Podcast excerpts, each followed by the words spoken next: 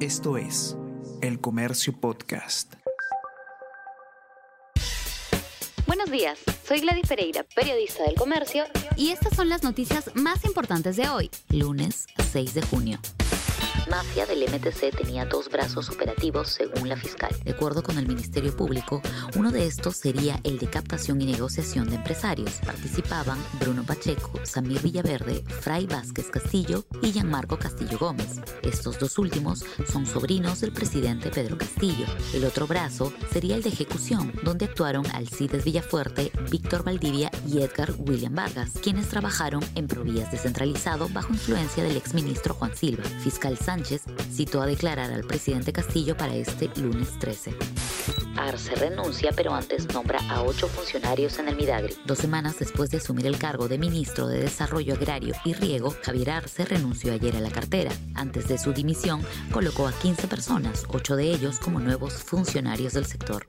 Licitaciones en las líneas 3 y 4 del Metro de Lima y Callao siguen suspendidas. La Autoridad de Transporte Urbano pide priorizar la licitación de los megaproyectos de las líneas 3 y 4 del Metro de Lima y Callao, pero hasta el momento no recibe respuesta. Proceso está suspendido desde mayo pasado, cuando el gobierno de Francisco Sagasti anunció que la gestión entrante sería la encargada de otorgar la buena pro.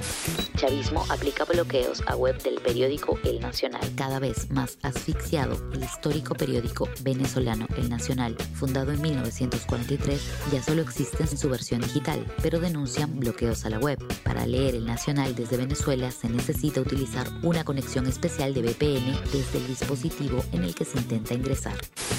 Perú derrota a Nueva Zelanda y piensa en el repechaje para Qatar 2022. La bicolor superó por la mínima diferencia a Nueva Zelanda en el amistoso internacional que se disputó ayer en Barcelona. El único gol del partido lo anotó Gianluca Lapadula. El próximo partido por el repechaje para el Mundial será este lunes 13 de junio ante el ganador del encuentro entre Australia y Emiratos Árabes Unidos, que juegan mañana desde la una de la tarde, hora peruana. El Comercio Podcast.